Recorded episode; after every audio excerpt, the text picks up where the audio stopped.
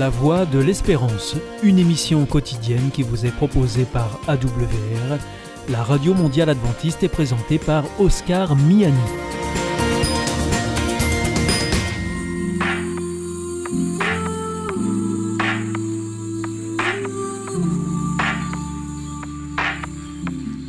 L'instant Bible. La Bible à la portée de tous. Avec la pasteur Élise Lazarus et le pasteur Pedro Torres, présenté par Gétro Camille. Pas une couronne, pas un aigle impérial, pas des étoiles ou la lune ou le soleil, mais le symbole le plus connu du christianisme, c'est la croix, un instrument de torture. Qu'est-ce qui a fait que Dieu est descendu, a pris la forme d'un humain? Et a accepté de passer par là C'est ce que nous allons tâcher d'éclairer aujourd'hui avec nos deux invités de choc que je suis ravi de recevoir. Élise, rayonnante comme d'habitude. Bienvenue Élise. Merci Gétro, je suis très heureuse d'être avec vous tous. Et le dynamique euh, Pedro Torres, qui a plein de choses à partager avec nous aujourd'hui. Bienvenue Pedro, merci d'être là. Bien trouvé, ravi d'être ici encore une fois avec vous. Voilà, et comme on est quand même une émission qui a l'ambition d'avoir, euh, de mettre la Bible à la portée de chacun, on, on va quand même essayer de balayer les évidences, tout ce qu'on est censé connaître. On va essayer de se souvenir un petit peu de qui est ce Jésus et de savoir aussi, avant d'être Jésus, euh, qui il était, d'où est-ce qu'il vient. Alors, Élise, qu'est-ce que tu peux nous dire à ce sujet-là? Alors, comme j'ai pas euh, 4 heures ni un, un mémoire euh, ou de, une thèse à rendre, Deux on minutes. va, essayer, voilà, on va essayer de faire court. Il y a deux choses. Il y a Jésus, l'homme, où historiquement les historiens ont trouvé des traces de lui. On sait qu'il était là, que c'était un homme qui a vécu ce qu'on appellerait aujourd'hui la Palestine, euh, né dans un petit village, Bethléem, qui pendant trois années euh, va parcourir, alors il avait la trentaine, hein, euh, il, il va parcourir son pays pour parler aux gens de l'amour de Dieu. Euh, il, a des disciples avec lui, des gens qui le suivent, qui le trouvent intéressant, et il va finir sa vie euh, accusé faussement et mis sur une croix. Ça, c'est si on est, voilà, on s'arrête au humain. Maintenant, quand on est chrétien, on pense que cet homme-là, c'était pas juste un homme intelligent qui savait bien parler, mais que c'était Dieu qui, à un moment, euh, décide de dire il faut sauver les humains, les humains sont en train de se perdre, je vais prendre la forme humaine, me, me rapetisser, me rétrécir. C'est des images, hein, parce que voilà, c'est compliqué à expliquer, mais on se tasse dans un être humain, aller vivre au milieu d'eux, aller leur parler d'amour, aller leur parler de qui je suis réellement, parce qu'ils ont plein de fausses images sur moi, et je vais vivre comme eux, et je vais mourir comme eux, et même d'une façon assez terrible, mais je vais pas rester mort, et je vais revenir à la vie, et cette vie éternelle que Jésus vit maintenant, je vais leur proposer aux êtres humains de pouvoir la vivre aussi, et eux aussi d'accéder à cette vie éternelle. Ah ben, ça vaut bien une thèse de 4 heures, merci Hein. On a essayé. je voudrais maintenant te parler un petit peu de la, de la, de, de la mort euh, de Jésus. Mhm. Euh, on entend, ce sont des lieux communs hein, dans, le, dans le christianisme, on entend qu'il est mort pour nos péchés, il a souffert pour nous. Qu'est-ce qu'on veut dire par là? Est-ce qu'il fallait absolument qu'il meure pour que je sois sauvé? Est-ce que c'est sa souffrance qui me sauve? Est-ce que c'est sa mort? Est-ce que c'est sa résurrection? Et, et de quoi est-ce que je suis sauvé Enfin voilà, qu'est-ce que tu as à dire à ce sujet? C'est l'ensemble, c'est pas que sa mort. Alors il y a des gens qui, qui disent qu'il fallait qu'il souffre. Et non, c'est pas du tout ça. Euh, Ce qui lui a tué, ce n'était pas la croix non plus. C'est pas la souffrance en soi-même, C'était le poids euh, lourd de- du, du péché qui est tombé sur lui. Apparemment, il, est, mort d'un arrêt cardiaque parce qu'on voit que lorsqu'il a percé, ils ont, ses côtes ont été percées, il avait de, l'eau qui sortait. Ça, le- les spécialistes disent que ça correspond à une insuffisance cardiaque. Et voilà, donc euh, vraiment, il est mort d'une façon émotionnelle, de voir qu'il a été séparé de son père, que tout le poids de tous les péchés de tout le monde qui a, qui a vécu et qui habitera dans l'avenir, par rapport à son au moment de, où il était là, tombait sur lui et, et c'était tellement lourd que ça, ça, ça, disons que son corps a, a pété, a explosé, pouf. Et pourquoi est-ce qu'il a fait alors, Pedro? Et alors la question c'est euh, pourquoi est-ce qu'il a fait ça? Euh, Pourquoi Précisément, par ça- bon, tout, comme Elise dit, il faut vraiment faire euh, toute un- une prédication et une thèse. Mais la question, c'est- facile à dire. Et Dieu a été accusé d'abord d'être injuste par quelqu'un. Et quelqu'un que c'était Lucifer, qui aujourd'hui on l'appelle autrement, d'accord Et, puisque, et, pour l'attaquer, quelqu'un a pris otage à l'humanité en le faisant chuter dans le péché, ce qu'on a dit, dans l'erreur, dans la désobéissance, et en disant, voilà, soit tu lui pardonnes, alors tu es un Dieu d'amour, oui, mais tu n'es pas juste. Parce qu'il y a... Tu es arbitraire. Tu es arbitraire. Il y a mm-hmm. une loi que tu, tu l'appliques arbitrairement à qui tu veux. Alors tu n'aimes pas tout le monde pareillement. Oh, soit tu fais de la justice et tu ne permets plus que l'humanité continue à vivre, alors ça veut dire que oui, tu es juste, mais tu n'as pas d'amour. Parce que tu ne le rends, tu ne le donnes une deuxième, tu ne l'accordes une deuxième opportunité. Et finalement, Dieu se retrouve entre l'épée et le mur. Et, qu'est-ce qu'il a dit? Ok, je veux prendre la, place de l'être humain. Euh, c'est une question simple. Je prends la place. C'est moi qui souffre les conséquences de tous ces problèmes qu'il y a là-bas et je laisse que l'humanité prenne ma place, la mienne. Mhm. D'accord. Et, c'est pour ça que Dieu nous dit, voilà, je, suis mort pour vous, je, prends ta place et, tu prends la mienne. Bon, euh, le chapitre 5 de, l'épître aux Romains fait un résumé très beau de, de, ça. Donc finalement... Romains 5, n'oubliez pas, Romains oui, très intéressant. oui, et, à la fin, Dieu dit, écoutez, je suis les deux choses. Je, suis un Dieu d'amour. Je suis amour à moi-même. C'est un Jean chapitre 4 qui nous donne cette définition de Dieu. Et, en même temps, je suis juste. Je ne peux pas autrement faire. Donc, on va accomplir ce que la justice demande. Et en même temps, je vais accorder une deuxième opportunité. Et toutes les deux choses, et ça c'est un vrai résumé, on le retrouve sur la croix. Tout à fait. Alors merci beaucoup Pedro. euh, on en a parlé un petit peu la semaine dernière, Élise, euh, mais je voudrais reposer la même question parce que ça me, ça me travaille un petit peu quand même. Qu'est-ce qui motive Jésus? Comment est-ce qu'il se fait qu'il accepte de passer par là? Qu'est-ce qui, le, qu'est-ce qui le met en mouvement? Qu'est-ce qui le meut? J'ai trop, il me semble que tu as, des garçons, toi. Oh, des ados. Trois. Ils sont très gentils. Je les connais, ces garçons, ils sont, très gentils. C'est des ados. Élise, ils sont très gentils avec Élise. C'est des ados. on, on, ose tout se dire ici. Hein. Comme n'importe quel parent du monde, même si tu aimes très très fort tes enfants, T'as déjà eu envie d'en étrangler un. Pourtant, tu continues à t'occuper d'eux. Toujours, toujours. Tu prends soin d'eux. Toujours.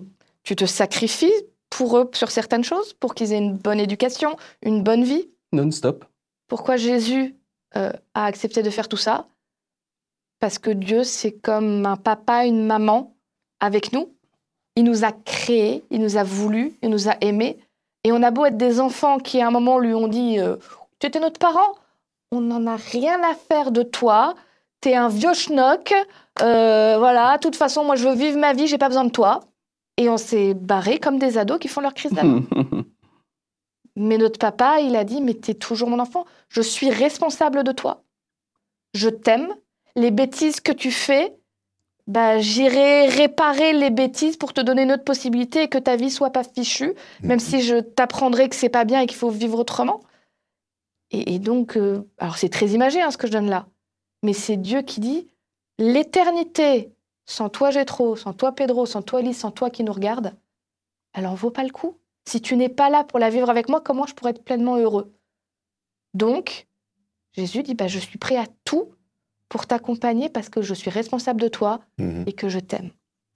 C'est très beau. Mais alors, comment est-ce qu'on en est arrivé à croire que c'est la croix qui en elle-même pouvait sauver, que c'est la mort en elle-même qui peut sauver, que c'est la souffrance. Finalement, la croix, la mort, la souffrance, qu'est-ce que ça montre? Ça montre. Pedro? Je, pense que c'était nécessaire, pas pour le salut de l'être humain, mais pour le raisonnement humain. Je m'explique. Imaginons que, un jour, j'ai entendu cette histoire, c'est quelque chose qu'on raconte, c'est pas vrai, bien sûr, que le jour du jugement arrive et que tout le monde, toute l'humanité se tient debout, que voit Dieu qui revient et, voilà, maintenant, ceux qui sont sauvés, sont sauvés, voilà, ils, remontent au ciel. Mais nous qui restons ici, alors c'est qui Dieu pour nous juger? C'est qui Dieu? Il n'a pas jamais souffert ce que je ce que j'ai vécu. Il n'a pas jamais traversé les mêmes situations que je traversais dans ma vie. Il n'a jamais vécu une situation si injuste comme la mienne. Il n'a jamais été torturé jusqu'à la mort comme moi je l'étais. Alors imaginons, euh, dans le moyen, Âge, certaines personnes qui ont été torturées de façon abominable, abominable. Et, donc, euh, je pense que dans l'expérience que Dieu a, a, eu besoin de vivre lorsqu'il a été fait homme lui-même, il a dû passer, traverser toutes les options et possibilités que tout être humain a pu vivre. Jamais. Mais de- pour l'intelligence humaine, donc. Hein Euh, Pour du- connaître l'humain, oui, oui, mais au-delà, et pire encore, parce que je suis à de suivre des tentations que aucune personne jamais suivra. Et aucune personne a le pouvoir de, avec, euh, disons, euh, imaginons que tu m'embêtes à moi, et j'ai trop, et tu m'étaquines, tu m'embêtes, j'arrive au point qu'avec un clin d'œil, bon, je te peux faire disparaître, parce que je suis tout puissant. Ça te plairait, ça hein non, jamais. Tu- jamais, jamais, jamais, pas du tout. Et, mais imagine-toi, et si quelqu'un arrive à avoir ce pouvoir, de, de- avec un clin d'œil, pom, fait disparaître quelqu'un. Qui les embête Bouf, bouf, bouf, combien de personnes seront disparues Et, et- Mais Dieu l'avait. Jésus l'avait en, en disant, et, aucune personne ne doit faire face à ce type de tentation. Mais ça, c'est une autre chose. Alors finalement, quelqu'un lève les mains dans cet euh, endroit, dans ce, ce cadre, en disant, Euh, euh, arrêtez de vous plaindre parce que, oui, il a vécu toute cette situation que vous venez de dire, et pire encore. Il a traversé des situations dont il a été fidèle aux principes, à, sa, à son père et à ce qu'il est. Alors qu'il avait tout le pouvoir. Il avait tout le pouvoir et il a traversé des choses même pires que toi. Et c'est pas pour le salut en lui-même, mais pour dire, écoutez, euh, personne sur Terre a jamais vécu des situations pires que Jésus. Mhm. Mhm, Merci. Et puis, on l'a déjà dit dans cette émission, mais ne- on ne le répétera jamais assez. La Bible, c'est vraiment Dieu qui prend les êtres humains là où ils sont, avec leur capacité de comprendre dans la société dans laquelle ils sont, et qui essaye de les faire progresser. C'est vrai, tu trouves dans la Bible, en particulier dans l'Ancien Testament, des textes qui te disent il faut que le sang coule pour que le pardon arrive. Tu l'as ce texte-là. Il y est. Il faut les contextualiser hein, Voilà. pour comprendre. On ne répétera jamais assez. On doit toujours prendre la Bible dans son contexte pour essayer de, de voir qu'est-ce que Dieu essaye tout au long de la Bible de nous faire comprendre. Et quand on prend toute la Bible, en effet, on se rend compte que Dieu n'est pas un Dieu qui a envie de sang, qui a envie de vengeance, qui dit Ah, il faut que quelqu'un paye, parce que sinon, je suis pas satisfait. Minuit chrétien. Voilà. hein, le fils qui s'interpose pour écarter le courroux vengeur du Dieu terrible. Voilà. Hein. C'est pas ça. Mais il y a des expressions qui pourraient laisser penser ça qui existent dans la Bible parce que c'est des gens que Dieu a inspirés, mais qui ont écrit ça alors qu'ils vivaient dans une époque où si j'ai trop, par colère, moi je te fiche une baffe, toi tu vas aller cramer toute ma famille. Ou, Dans la surenchère. de Enfin, la- on est dans la surenchère de la vengeance, et où l'honneur doit être réparé. Donc, dans ce cas-là, on anthropomorphise, c'est-à-dire on met nos idées d'homme sur Dieu et on dit Dieu, il a été humilié quelque part par le péché. Il faut qu'il rétablisse son honneur. L'honneur doit être rétabli, quelqu'un doit payer, donc Dieu va payer lui-même pour que ce soit rétabli. Mhm. On caricature ce qui se passe. Et on projette tout. On tout- projette. Et ça, ça existe bien, c'est bien marqué, mais quand tu prends l'ensemble, tu comprends que c'est vraiment Dieu, comme disait Pedro, qui, qui veut sauver le maximum d'êtres humains, qui dit Je veux recréer les liens qui ont été brisés, je veux que vous soyez persuadés que je peux vous comprendre, je veux que personne ne puisse dire La justice n'a pas été accomplie. Bref, ce qu'il faut retenir, c'est pas la souffrance. Ce qu'il faut retenir, c'est Mhm. Dieu est prêt à tout donner tout en te respectant pour que tu aies la possibilité de sortir d'un monde où il y a le péché partout, où il y a la maladie, où il y a la mort, où il y a le mal, où on ne peut pas se faire confiance les uns les autres, où les hommes doivent se méfier des femmes et les femmes doivent se méfier des hommes, et on- entre nous-mêmes, enfin voilà. Il te dit, je veux te sortir de ce monde-là qui te tire vers le bas pour te proposer à nouveau ce monde qui était prévu pour toi au départ. Mhm. Et c'est ça qui est vraiment important au final. Oui, je Tout à fait. C'est ça l'idée. Si nous prenons de- depuis le début de l'humanité jusqu'à la fin, qui est la personne qui a souffert le plus? Dieu a dit, je suis disposé à souffrir, à souffrir au-delà de ce que cette personne a souffert, Mm. justement parce que je vous aime. Mais c'est pas la souffrance en elle-même. C'est seulement pour te dire, je, veux- je veux faire ça et plus encore, euh, au-delà. Tout simplement parce que je vous aime. Ça, c'est l'idée. Retenir jusqu'à quel point Dieu nous aime. Mais alors ça veut dire qu'il y a quand même une, quelque part comme une dissonance entre ce qu'un certain christianisme a enseigné, à savoir que Dieu était un Dieu vengeur qui avait besoin du sang et de la souffrance de son Fils pour pouvoir pardonner, Mhm. Avec euh, ce que la Bible enseigne. Comme, et ma question est la suivante, comment ça se fait qu'il y ait parfois une telle dissonance, pas toujours, entre ce que le christianisme dit et ce que la Bible dit Alors, Quand je dis le christianisme, je parle du christianisme historique ou institutionnel. hein. la réponse facile serait juste de dire c'était des vilains méchants qui voulaient juste s'enrichir sur le dos des gens. il y en avait dans le lot. hein. Il y en a certains Indubitablement. qui s'en mettaient plein les poches et qui vivaient très confortablement. Mais moi, je pense qu'il faut aussi prendre en compte, quand tu es une, petite dame qui vit au Moyen Âge, tu es serf, donc euh, tu travailles comme un chien toute la journée dans les champs. La moitié de tes enfants sont décédés euh, parce qu'il fait trop froid, parce qu'il n'y a pas euh. assez à manger, parce qu'il y a des maladies, que parce que ça se faisait, le seigneur du coin, quand tu étais jeune et fraîche, a trouvé quand même que tu étais drôlement jolie, donc un petit droit de cuissage avant que tu te maries, et toi, tu n'as rien pu faire, tu n'as rien pu dire, que euh, ton, ton mari, euh, tu le vois se décharner, tu sais qu'à 35 ans, vous serez morts tous les deux. Ben, je pense que humainement, tu as besoin quelque part de te dire, ma vie, c'est que de la souffrance, mais ça se payera. Mais quelqu'un va, va, va prendre, va, va, va payer. Et il y a, c'est terrible à dire, hein, mais il y a un sens à ma souffrance. Je souffre sur cette terre pour mériter mon paradis.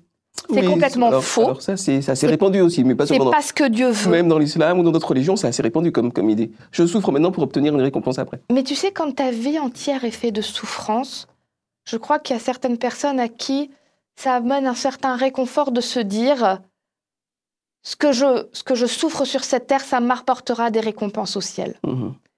Et c'est pour ça que tu trouves, je suis désolée, tu trouves des textes dans la Bible qui te laissent un peu entendre ça, de dire vous aurez des trésors dans le ciel. Parce que c'est un besoin humain de se dire il me faut, il me faut un espoir. Et je suis désolée, ces personnes-là, tu vas aller pas leur faire de la grande théologie, de euh, l'amour de Christ. Ils n'étaient pas dans un état de vie d'avoir le temps de s'asseoir et d'écouter ça. Donc le christianisme correspondait, si je comprends bien, à finalement une réponse à une certaine euh, sociologie, c'est-à-dire un, un Et- état de la société. Et ce qui aurait été dramatique, c'est que ça n'évolue pas.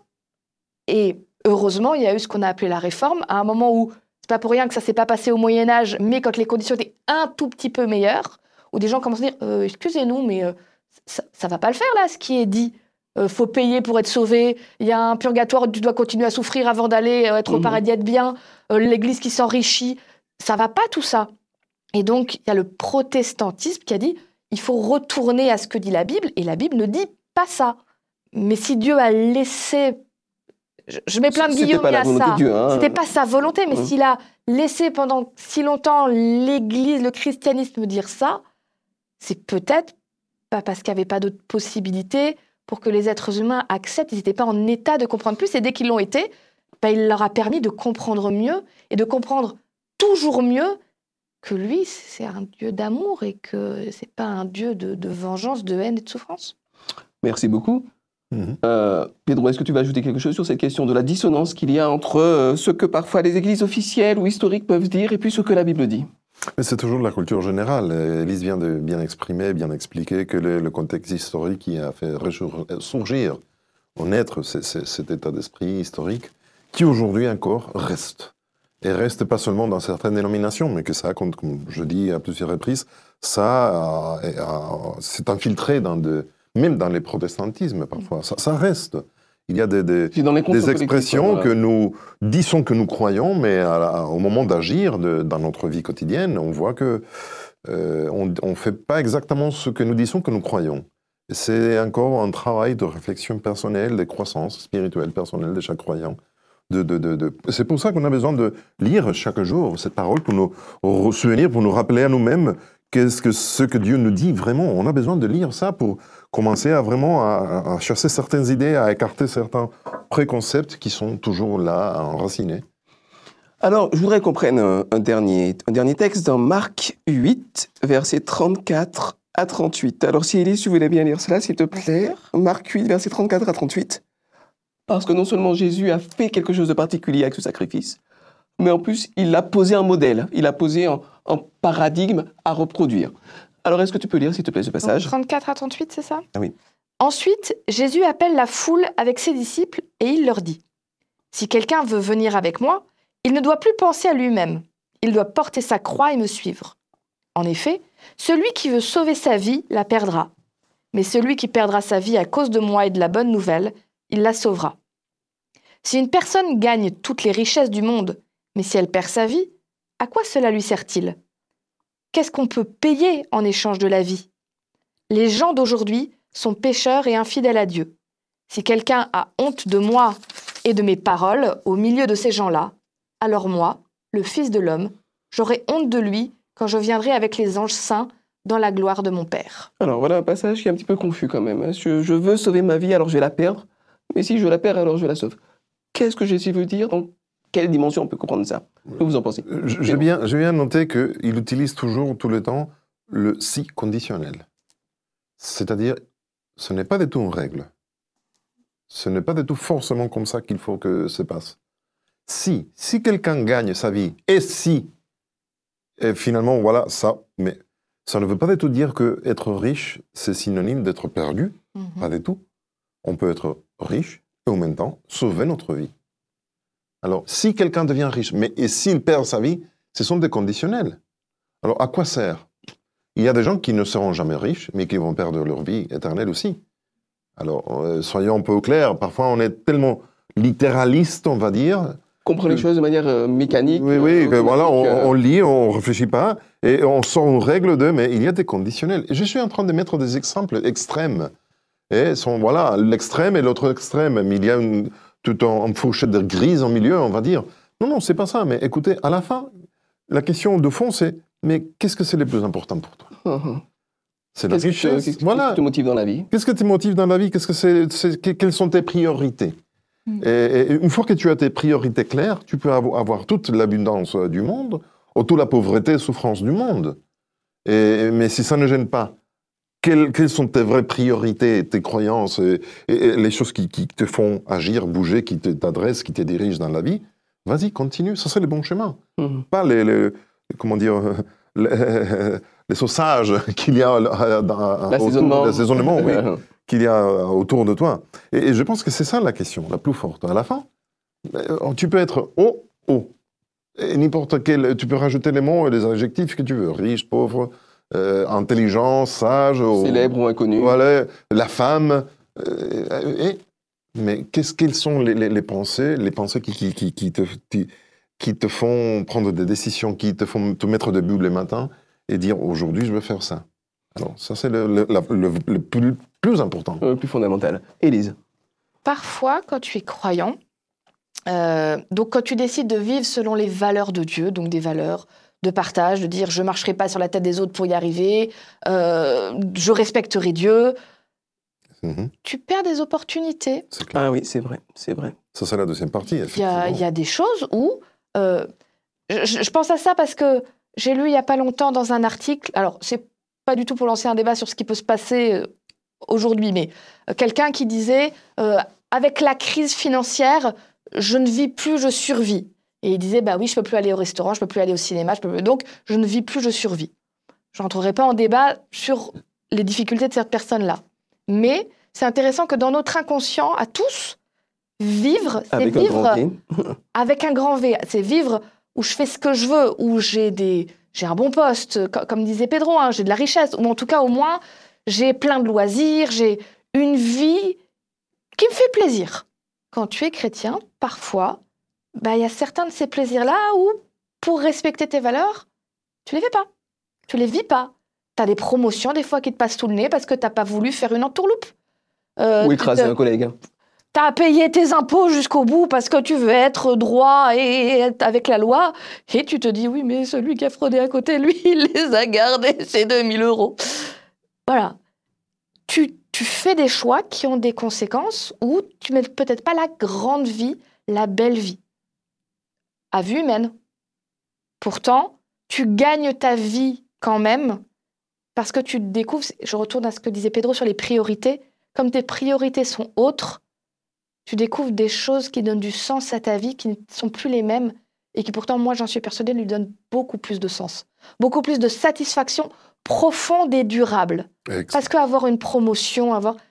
C'est passager. Moi, j'ai été très marquée de voir, il y a des articles qui ont été faits, les gens qui gagnent au loto, donc qui gagnent des millions, qui ont un changement de vie complet, leur bonheur, leur augmentation de bonheur dure deux ans en général. Et après, ils retournent à leur niveau de satisfaction de vie qu'ils avaient avant de gagner. Ça alors Alors, si gagner à euro-million ne m'apporte que deux ans de vrai surplus de bonheur, ça ne veut pas dire que je n'aurais pas gagné euro-million. J'y joue pas, je risque pas de gagner, mais autant aller sur des choses qui me donneront un bonheur durable sur une vie parce que sinon je vais passer ma vie à courir après ce bonheur.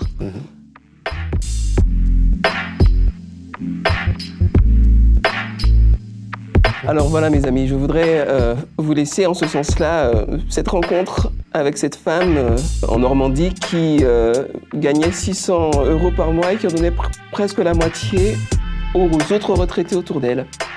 Et qui pourtant n'avait pas l'air d'avoir perdu sa vie, mais au contraire de l'avoir trouvé qui rayonnait en parlant de tout le temps qu'elle passait avec eux, en parlant de tout ce qu'elle leur apportait, de tout ce qu'elle recevait, en leur apportant quelque chose.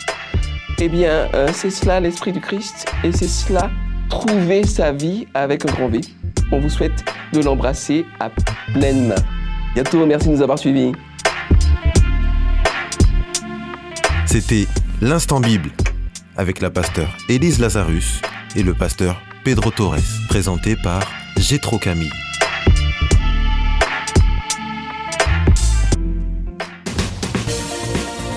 Notre émission est maintenant terminée. C'était la Radio Mondiale Adventiste, la voix de l'espérance. Je vous souhaite à présent une très bonne continuation. Que Dieu vous bénisse. À demain.